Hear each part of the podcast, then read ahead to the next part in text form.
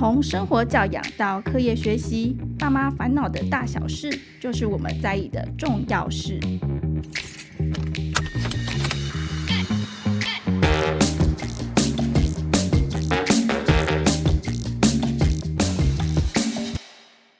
欢迎收听《亲子天下》，爸妈烦什么？我是主持人亲子天下媒体中心的记者李佩璇。哇，转眼间暑假就要结束了，不知道爸爸妈妈有没有觉得很漫长？像我同事就说，他每年暑假之前都要大喷钱，因为要帮小朋友安排活动，整整两个月真的是蛮不容易的哦。然后其实我们公司有时候总是青黄不接嘛，有时候都会有。爸妈带小朋友来上班一两天这样子，所以公司也蛮热闹，就可以看到好多小朋友这样子。那其实，在暑假的时候啊，孩子在家的时间比较长，有时候大家聊起来就会说，哎，冲突也比较多，因为平常上课就是有规律嘛。那我们有时候在暑假就要常常提醒孩子很多事情，比如说什么维持作息啦，手机不用太久啦，电动少打一点，等等等等。孩子很容易不耐烦，真的就是因为都在空间里面嘛，就是。真的两边音量越来越高，就开始吵架这样。尤其是爸妈有时候听到这种“青春期”这三个字，火就上来，就会觉得说这好像怎么是一个借口，要跟爸妈作对，就是叛逆有理这样。但其实说真的啦，就是说孩子这个时期可能不是那么可爱，但他们确实就是也是经历一些身心的变化，然后有一些话想说。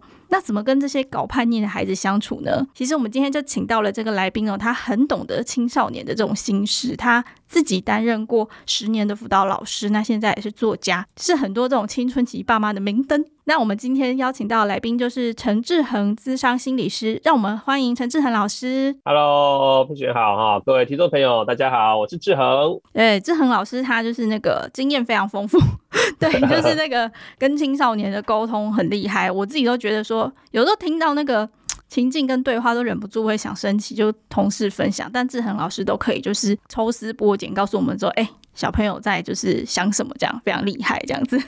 嗯，对啊，之前就有很多就是青春期的父母就会说，哎、欸，志恒志恒老师，你根本就是青春期孩子的翻译马吉呀，啊，就是那个翻译米糕啊，啊，那个哆啦 A 梦里面的翻译米糕，就是说青春期孩子到底在想什么？他们讲的他们在想什么我都不知道，可是考看了你的书或听了你的分析之后，哎、欸，我就懂了，好像孩子在想什么就懂了。对，然后。大家就是如果想要更了解这个，老师有出了很多畅销书，真的大家都可以去看看，会有很多的怎么说进一步的理解啦，不会就觉得说怎么亲子相处冲突这么多，然后真的不知道孩子在想什么，觉得很痛苦、很挑战这样子。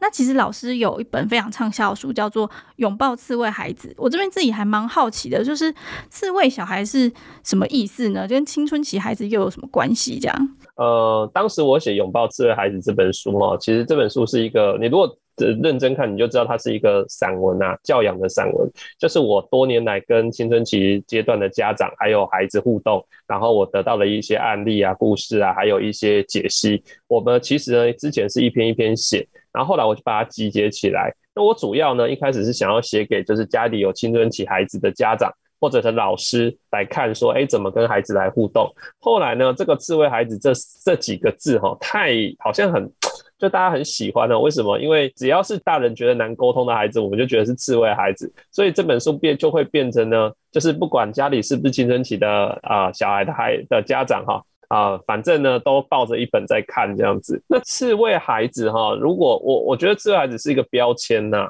它其实是有一点负面的标签，它其实是从大人的角度来看啊，就是如果我们的孩子呢，呃，让你感觉到他第一个防卫心很强，再来他配合度很低，然后又再加上情绪起伏很大，常常暴怒啊，或者就陷入沮丧之中，低落情绪不讲话，或者出现对立反抗，很多的反弹，或者拒绝沟通，难以沟通，像类似这些镜头很多的话，很多的大人就会觉得孩子很像刺猬。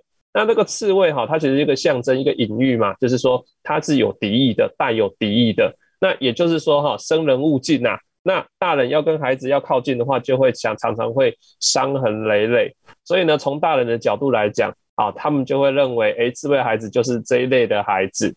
那特别，他跟青春期就会有很大的关联，因为大部分的孩子在慢慢进入青春期这个阶段的时候，就会逐渐展现出大人口中所谓刺猬孩子会有的镜头啊，防卫心强、配合度低啊，对立反抗，然后情绪起伏波动很大，然后动不动就要跟你唱反调作对，像类似的行为或情绪表现，在青春期孩子的身上特别明显，所以。很多的大人就会觉得说，我的孩子到了青春期像刺猬一样。哦，对，刚刚老师讲到这个，就是那种带有敌意啊，那种就是很难沟通。我相信很多家长都深有感觉，就觉得说，那话都没有办法好好讲，就是一沟通就气个半死这样子。但我相信，身为父母的心情也是很矛盾。他每次可能小朋友就是，呃，像。有些家长就是很在意所谓的态度这种比较抽象的东西，比如说小孩甩门呐，或者说见到长辈不打招呼啦，或是说什么话都句点，或者是说你说什么。邀请他做什么，他就唱反调啊，就是意见很多，这样家长就会觉得很难受啦，因为自己的权威也不是权威啊，就是说感觉自己每天一直被挑战的这种感觉。但我我相信家长会觉得说，小孩这样是不是我哪里做不好啊？怎么我们以前明明感情很好，都还一直亲子共读，怎么好像现在小孩变了一个人？老师会觉得说，这种阶段的时候，家长该怎么办？他觉得很泄气。对，如果你会觉得说孩子好像变了一个人的话，哈，通常大概两个部分，一个就是。孩子可能现在生现实生活中遇到了什么样的压力或是挫折，然后导致他身心有很大的改变啊，甚至他可能有一些心理困扰或精神疾病，这个是我们要去观察的。那如果没有的话，那很可能就是纯粹一个叫做我们的成长阶段的改变，就是说从学龄阶段哈，就是儿童期开始呢，准备迈入青春期。那迈入青春期就是一个坎呐，就是说当迈入青春期的时候，大部分的孩子，我不是讲全部哈，因为。就算青春期阶段的孩子也有很大的不同，大部分青春期的孩子哈都会有这些刺猬孩子的征兆哦，都会让父母觉得说，哎，我的孩子怎么变了一个人的？以前那个可爱的模样哈，或者我稍微呢摆个颜色，或稍微口气呢再硬一点，孩子就会听话了。现在有的孩子呢是跟我怒吼回来，我那个乖小孩怎么不见了呢？不见了，失踪了，找不回来了。那我就要跟各位父母讲哈，确实哈，如果是这样的话，他真的你找不回来，你不要期待他会回来了哈。为什么？真的吗？好心真的好心碎哦。那个可爱的小孩不在了吗？对，你应该要去理解，它就是一个正常的改变。那我们也要去调整对待孩子的方式。不是用过去那样的方式，过去可能有三年、五年、十年这样的时间，我们跟孩子是可以亲密互动的，孩子很愿意跟我们分享事情，或者呢，我们在规范孩子，孩子在某种程度还是愿意配合的。然后孩子情绪起伏上面呢，我们还是可以掌握的啊，甚至有时候孩子生个气啊、耍脾气，你都还觉得他还蛮可爱的。可是到青春期的时候，那不一样了哦，非常不一样哦。他随时会跟你摆臭脸，而且摆的那个臭脸是会让你觉得说你是怎么样，是我跟你有仇是不是？啊，然后呢，讲出来的话是非常让你受不了的哈。例如说烦呢、欸，走开啦，滚啦，你们都不了解，我就不懂，干嘛一直问呢？管那么多干嘛？像类似这种哦，那这种情绪这么波动这么强烈，很多父母如果你没有先有心理准备，没办法适应哦，你在这个时候你就会非常挫败哦。一方面挫败，说我是做错什么，我是说错什么？没有，没有，你可能什么都没有做，你也可能也是用以前的方式跟孩子互动，你没有做错什么，但是是孩子就是转变的嘛。那如果我们可以理解这个转变是一个正常状态，那我们就知道我们可以怎么来跟孩子应对。我们的跟孩子应对的方式也要相对的来调整啊。对，老师刚学的那一段超像的，我忍不住 笑出来。就是老师刚学那个青春期的那个，真的是这样。就是我身边很多同事，他们其实。有时候聊天聊起来，就是虽然大家开玩笑，可是你看得出来，他其实心里是还是会受伤啊。就是说，怎么小孩这样跟我说话这样？那刚刚老师有说心理准备这个，我还蛮好奇要怎么准备，因为其实在网络上你搜那什么青春期啊、叛逆，才会听到什么前青春期这个词啦。接下来就是说，老师刚说的就是心理要准备。想请老师举个例，家长可以做什么准备呢？好，我觉得哈，就是我们在孩子还没进青春期之前，先要超前部署吧。啊，就是孩子还在儿童期的时候，儿童期即将要迈入青春期之前，会有一个叫前前青春期的阶段。那前前青春期，事实上就是孩子已经在蠢蠢欲动，但是他的第二性征还没有发展，但是他已经慢慢的，例如说，他大概就是国小三四年级。或者四五年级，他可能还没有真的进入青春期，或者青春期的样貌没有那么的显著，但是他已经开始想要争取自己做决定，或者对于大人的某一些管教会有比较多的意见，或者呢会比较冲的反应。这些在高年级孩子身上就会常常看见，然后也会比较容易看到一些情绪无法控制的一些现象。那这个阶段的时候，你就要开始意识到，哎，慢慢的哦，我的孩子在不久，可能几个月或几年，他就要进入到青春期的阶段了。那么我们就要开始超前部署，去开始准备。我觉得最重要的准备就是啊，第一个就是家长在观念上我们要调整，就是青春期阶段的孩子跟儿童期阶段的孩子就是有非常大的不一样，不要再把青春期阶段的孩子当儿童、当小孩来看待了。他们虽然都还是小孩，还没有成年，但是他们就是有很大不一样的发展特质，要先去理解，这是在观念上的调整。第二个就是呢，父母在心态上就是要改变，因为你知道那不同，所以我开始我在做法上面，我在对待他们的态度上面，也要跟在儿童期啊呃有很大的不一样。所以在前前青春期阶段，就是还孩子还没有真的进入到青春期，但是已经开始蠢蠢欲动的时候，父母就要开始练习练习什么？例如说，我可能我的关心以前比较多是限制啊，例如说你不能这样，你不能那样，然后不断的叮咛。现在要减少讲这种话，这种碎念唠叨的话，在儿孩子耳边，他就会觉得很很烦。像这种话少讲，要比较多的啊，放手比较多。好，那那放手你一定会。没有安全感哈，所谓的放手就是让孩子比较有空间自己去做决定呐，各种大小决定自己来安排。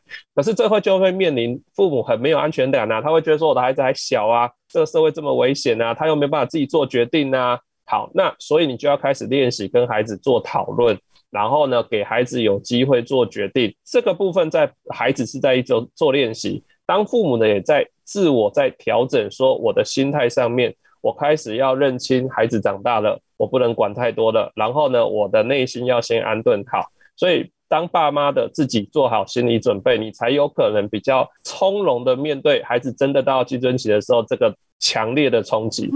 了解，但是老师刚刚讲到一个重点，就是说观念上调整啊，或心态上改变。我觉得对家长来说比较困难是说，比如说刚刚老师提到，呃，比较多限制，要少讲这种话，就是不要说不能怎样，不能那样。家长可能会觉得好，OK，我少讲，可是他就是没有做到啊，就是他会觉得他没有做到他的标准，我该怎么办？就是每天，比如说最常就是我自己跟同事聊天，他们最常冲突就是说最简单的，就比如说那种日常规范，就是。暑假的那个作息就一团混乱，然后或者是说，呃，那个在家里时间这么长啊，之前防疫期间吃完饭也都不洗，那以前就是到小朋友的时候就说，哎，拿去水槽啊，就乖乖拿去，现在就完全就是没有办法沟通，哎，像这种以这个例子来说，志恒老师觉得该怎么办？好，我我觉得这个这里面哈有一个蛮大的部分，就是我们会期待孩子呢。长大，慢慢长大，他要自我管理，就是自动自发啦。对对对对，你跟他叮咛了很多生活的事情，他应该要自己打理好。嗯例如说吃完饭要拿去水槽啊，例如说呢吃饭的时候要吃饭规矩，例如说呢时间到要去写作业，例如说呢考试之前要温习功课，例如说呢跟你约好几点要回来就要几点回来，例如说玩手机或是打电动的时间啊，时间到了要知道要下来，就是这些东西不需要我们一再提醒，一再提醒，一再提醒。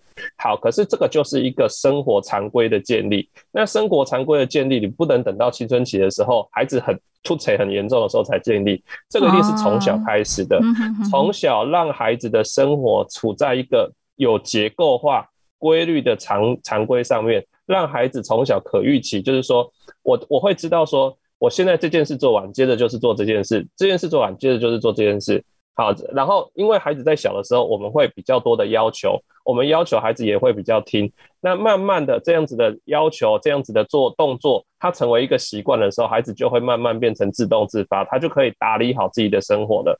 那如果他在儿童期，他就能够这么自动自发养成习惯，那到了青春期，你当然不用管他太多啦。可是很多时候，我们到青春期的时候，还会还会很不放心。那这个时候，我们就要开始改变策略了。因为在儿童期的时候，你会盯很多小细节啊，例如说他的那个学校的便当哈，那个餐带回来哈，要洗那个碗嘛，对不对？没有洗干净，你就会说啊，这里还油油的哈，什么你要洗干净，怎样怎样，我们就会开始念。可是到青春期的时候啊，各位爸妈哈，你要知道，孩子有洗就好了，真的。回到两岁、三岁那个要求，有洗就好，对，有洗就好了。两三岁他们是越帮越忙啊，哎，对，就是爱洗在玩。他是想参与，你让他有机会参与啊。可是到了青春期的时候，他不想要你管那么多，所以你必须要放大你在规范这件事情上的尺度，也就是那个基本要求，你要求啊，这是你的事，你要做。你不洗餐袋，明天到学校去，你就是没有，你就是脏脏的，没办法吃饭。那你就要洗。至于你洗的怎么样，有洗就好啊，或者说，哎、有点有点干净，不会太糟糕，这样就好。那真的太离谱的话，偶尔提醒还是可以提醒的，偶尔提醒好，但是不要变成唠叨碎念或看一次念一次，看一次念一次，这样子孩子的反弹非常大。你们一定哦，相处起来会每天都在吵架之中度过。嗯。对啊，因为这种鸡毛蒜皮的日常琐事真的是太多了，如果要念是念不完的。没错，没错。所以我，我我我们可以想一件事，很多人就问说，老师，那孩子慢慢在长大，我要怎么办才要可以跟他好好相处哦？其实到了孩子到青春期，有一个很最高指导原则。其实，呃，在孩子前青春期的时候，我们就可以开始慢慢来做这件事，就是最高指导的原则就是呢，可以和和平共处就好了，和平共处啊。先能够和平共处，再来要求孩子做到什么样的地步。如果你们没有办法和平共处的话，那么你要想要求孩子多做一点，只不过是带来更多反弹而已。那和平共处的诀窍是什么呢？就是父母要懂得放手，管大就好，放过小事，管大事，但是规范还是明确清楚。再来就是爱安跨把写了哈，就是不对劲或者可能会吵架的时候呢，就先暂时退出。好，保持一点安全距离。那通常就是不要有太多的争吵，然后大家都还可以舒适自在过得去就好了。好，这个是很重要的一个原则啦。就是把那个那种很。比如说，你需要孩子做到十分，然后他以前都可以做到七八分，现在可能再稍微降一点点，六分有及格。就像刚刚老师说，有做就好，抓大放小这样子。对你，你甚至不要去评分他，就是说他，哎，他有做就好，然后有做去肯定他说啊，你有做，那做的好一点，你告诉他说，哇，你今天洗餐盒特别用心哦，哎，很棒哦，啊，这样就好了。哦，到我这边就好了。不要讲太多，嗯，对，了解，见好就收。嗯 哇，这真的是家长可能心中的那个刹车皮要换一下，真的有，嗯、没错，对，这那个就是话到嘴边要先刹住一下，真的不是很容易。我觉得真的面临这种状况啊，就像老师刚提醒的，就是他未来可能会就是有更有自己的。自主意识，想要就是更多事情做主。那家长的心态也可以从这边开始练习，就是等于说孩子在长大，家长也心态可以慢慢调整，不然可能到那个时候一次爆发，家长也会觉得很难受啦。就是说完全不知道怎么跟孩子相处。不过刚刚老师又举到一个，就是说可以跟孩子练习讨论。这个我还蛮好奇的，因为比如说，因为我知道有一些孩子可能到了，嗯、呃，学龄三四年级啊，五六年级就开始会，比如说会有些要求，所以，哎，妈妈，我可不可以去同学家庆生？我想帮他庆生，或者说他们想要一起去吃个麦当劳，类似像这样子。但以前可能都是跟家人绑在一起嘛，他们现在开始会想要这些要求。那如果以这个例子来说，志恒老师觉得家长可以怎么跟孩子讨论呢？好。你会想要跟孩子讨论，代表就是我们有不放心的地方，就是我不放心孩子可能去啊、呃、同学家里，或不放心孩子跟同学自己就出去外面做什么事情，我们有这些不放心。那这个讨论之前最重要的事情是我们当家长的先安顿自己的内心，你要先探究一下我的不放心到底是什么。那这个不放心呢，到底是符合现实的，还是过度担心？这个部分先厘清，能够先安顿自己之后，我们再来跟孩子讨论。那以往孩子小的时候，我们大概不太有讨论空间，我们可能就是一句说不行，你太小了，不行，太危险了。像我现在跟我女儿也是这样讲啊，哈。可是当我们这样子直接下了命令之后，我们就不叫讨论，这叫命令，这不是讨论。那所谓讨论是，我们能够把彼此的想法说出来，让对方理解。那你的想法也说出来，让我理解。我们不预设共识是什么，但是我们愿意去理解对方。这个才是真的讨论，真的沟通。那这也是前青春期阶段的家长一定要学习的，因为你到了青春期阶段，你就会发现他的沟通的困难度会越大。是。那我们一定要先把过去那种命令式的方式，那种沟通方式，那个不叫沟通，那叫命令哈，这种方式要改掉。我们就会开始去问说：“哎，孩子，你跟我讲说你想要跟同学一起到麦当劳庆生是吗？”那孩子就会说了嘛，对不对？然后你就听他说。然后你可以问他一些细节，那你们什么时候要去？然后为什么要选麦当劳呢？哦，这位同学一定对你很重要吧？你就用好奇的一个态度去问问孩子这些细节，他们说了什么，他们他想到了什么。OK，好，那再来就是说，接下来你听完孩子讲，也就是你正在试着理解孩子，然后呢，也可以说出孩子的期待，说哇，那一定很兴奋吧？你一定第一次这样子哈，让有有机会这样子，你你甚至你要求爸爸妈妈让你去，好，那你一定是很期待的。好，可是呢，爸爸妈妈呢也有一点一些我的想法想要告诉你，然后你你再把你的担心说出来。啊，我可能会担心怎么样怎么样怎么样。你在事前已经先厘清过你的担心了，你接下来讲出的担心才会比较切合实际的。是，OK，好，所以才你才不会用说啊，你还小啦，啊，你可能会变骗被骗啊，什么什么，这样用这种方式，你可以比较理性的说出你的担心，然后再来讨论说，那这份担心怎么办呢？那我们可以采用什么折中的方式？那如果真的很担心。可不可以？好，那请同学来家里面庆生，还是到谁的家里庆生？还是说呢？啊，你们去庆生，然后有一个家长陪同，就是这里面有一些折中的方式去协商，既可以满足孩子的需求，也满足大人的需求，然后彼此的声音都被听见。嗯哼哼哼，那这是最重要的。哦，了解。所以就是，其实这个讨论沟通，可能家长不要想象是说你要去说服他。而是说把自己的担心说出来，嗯、我觉得刚刚志仁老师提醒很对，因为我觉得有时候家长的会有一种吸反射，就是你那个担心就觉得说啊，这么小怎么可能做得到？就像刚刚老师说的，就是会一开始就用限制，但是家长可能也没仔细思考自己真正担心的事情是什么，就是很有结构的，或者说很现实的把它写出来或讲出来，所以我觉得这确实对家长来说也是一个练习啦，对。不容易，真的不容易。那也是想要请问老师说，回到亲子关系里面啊，就是在这种前青春期和小孩在学龄的这个阶段，他已经开始哎、上小学啊，有同学有朋友，然后他也开始很多事情想要自己做主。这个漫长的阶段里面，你觉得什么状况最容易踩雷？做什么事情小孩就是更容易被激发这种情绪？这样子？其实很讲，我觉得想这个问题很简单，就是说，呃，你的另一半哈跟你说什么做什么，你会最会容易暴走。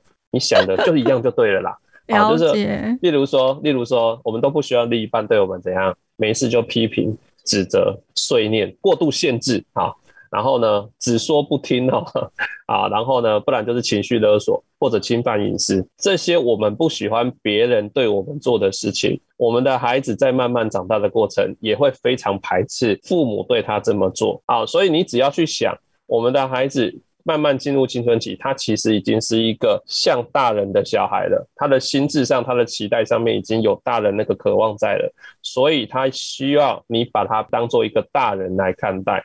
所以那些你不希望别人对你做的事情，你也不要对你的孩子做，更不要讲说用打的、用骂的。好像这种方式是具有伤害性的。大人都不能去伤害大人的，为什么可以伤害小孩的？好，这是不对的。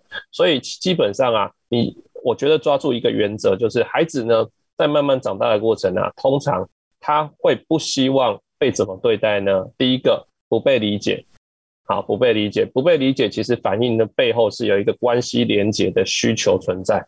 好，那第二个就是不被信任，那不被信任反映的是独立自主，就是我希望被当做一个有能力做决定、掌控我人生的人，那你不信任我。那我独立自主的需求就不被没有被满足到了。那第三个叫做不被看好。那如果我一直常被否定、批评、指责，那表示我做得不够好，我没有被欣赏。那这个就没有满足到孩子的很重要的一个心理需求，叫自我价值。所以不被理解、不被信任、不被看好，相对的就是当孩子慢慢长大。在关系连结、独立自主和自我价值这三个心理需求上是急需要被满足的。嗯嗯嗯嗯嗯。所以就刚刚老师讲到一个，我觉得非常非常重要，就是也很简明啊，就是你不想要你另一半，或是说你周围的人怎么对待，你就不要这样子对待小孩。那我觉得这对我来说是一个。以我自己来说啦，我我想象的就是可能不要踩雷事情，就只是说啊，不要骂他或什么。但我觉得老师这个紧要的原则，真的就是说，把小孩当一个成人看待的时候，就是把他当成一个完整的课题。其实家长在面对孩子的时候，你自己就会有一些创意跟想法啦。就是说，这个原则在，你好像就不会太超过，不会真的就是踩到孩子的雷就爆炸这样子。那其实老师刚刚讲到那三个，就是不被理解啊，不被信任，不被看好。我自己也是想到，就是说，像前一阵子很红的那种正向教养，对，他可能就是也是讲类似这样子的原则，嗯、就是说不要用一个。不开头的，像刚刚老师讲那个不被怎么样，就是不要用这么否定的方式来看待小孩这样子。好，那其实老师今天真的讲很多，我觉得非常重要的观念，以及可以跟就是准备的地方。那可以请老师小小帮我们做个结语嘛？就是面对这种家长要心理准备啊，前青春期，然后在学龄这个阶段的孩子，他出现了一些你觉得嗯。可能是开始有一些自主意识啊，就是大人眼中的叛逆啊，这样子，老师可以给一些提醒。好，我的提醒就是呢，今天你的孩子开始出现这些的比较叛逆、比较多决定、比较多意见的时候，那你就是要准备着了，因为呢，再过一两年，你的孩子这样子的行为就会被放大十倍，十倍哦，大家。对，所以你现在觉得他难搞了，那之后可能会难搞十倍。好，所以你要提提前做准备啦，也就是在这个阶段，你慢慢要开始放下过去对待孩子的方式，用新的方式跟孩子用理性讨论，要愿意倾听孩子，要能够呢给孩子多一点空间，让他自己去练习做决定。然后呢，我们大人也常常安顿自己，然后我们也认清孩子正在不断的长大之中。然后呢，在这样子的前提之下啊，跟孩子能够。好好的互动，提前来准备。那再来就是，当你可以在这个阶段跟孩子好好互动，你就在为你们呢存款哈，存这个关系的款，也就是你们的情感连结是够深的。所以等到青春期阶段跟孩子冲突不断的时候，你的存款才够花啊。所以前期就是我们好好的赶快把这个关系的存款给存够、存满、存好，那么就会比较能够。避免到时候青春期来的时候有很多的挑战跟冲突。嗯，对，存款这个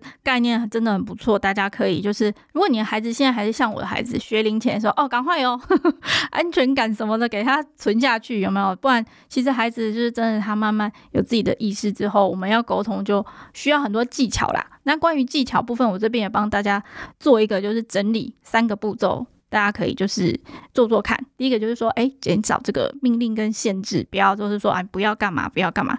第二就是家长抓大放小，有做就好，不要像老师刚说的，一直帮小小孩评分说，说啊，今天这样做。八十分吧，啊，不用，好，有做就好啊，做得很好，不要吝于称赞他一下。第三个就是家长自己的心法，就可能练习沟通，把这些担心说出来，不要用那种很虚幻、很大帽子扣他说啊，你这样就是不尊重我啊，等等等等，没有，就是讨论沟通嘛，把你担心说出来。其实也许有意想不到，孩子也有一些话想跟你说。好，今天真的很谢谢志恒老师哦。那今天如果听得不过瘾的观众朋友，欢迎。觉得这件事大事，请大家就是纸笔给他准备一下哦。等一下准备点一下链接哦。预购亲子天下陈志恒心理师联手的线上课程，当孩子进入青春狂飙期，陈志恒和你一起拥抱刺猬小孩，有没有？老师刚刚说十倍难搞。那个赶快刷卡刷下去有没有？这样有一些心理准备，才不会觉得天哪，十倍我该怎么办？那志恒老师在这个线上课程呢，他会透过很多实境的示范，给大家很多沟通的技巧。因为其实这种情境真的很多啦，我们在节目里讲都讲不完，所以真的推荐大家可以去看看。那现在呢，有个早鸟优惠，八月三十一前呢、有个预购的最低价哦。有兴趣的家长啊、朋友、老师，真的都可把握这个机会。那我们先谢谢志恒老师，谢谢老师。好，谢谢佩璇，谢谢大家，拜拜，拜拜。最后也要来跟大家推荐亲子天下 Podcast 的好书专卖店，上面有更多优质好读的推荐陆续上架，节目下方资讯栏都有连结哦。亲子天下 Podcast 周一到周六谈教育、聊生活，开启美好新关系。欢迎订阅收听 Apple Podcast 和 Spotify，给我们五星赞一下。也欢迎大家在许愿池留言告诉我们爸妈烦什么。下周四我们空中再会。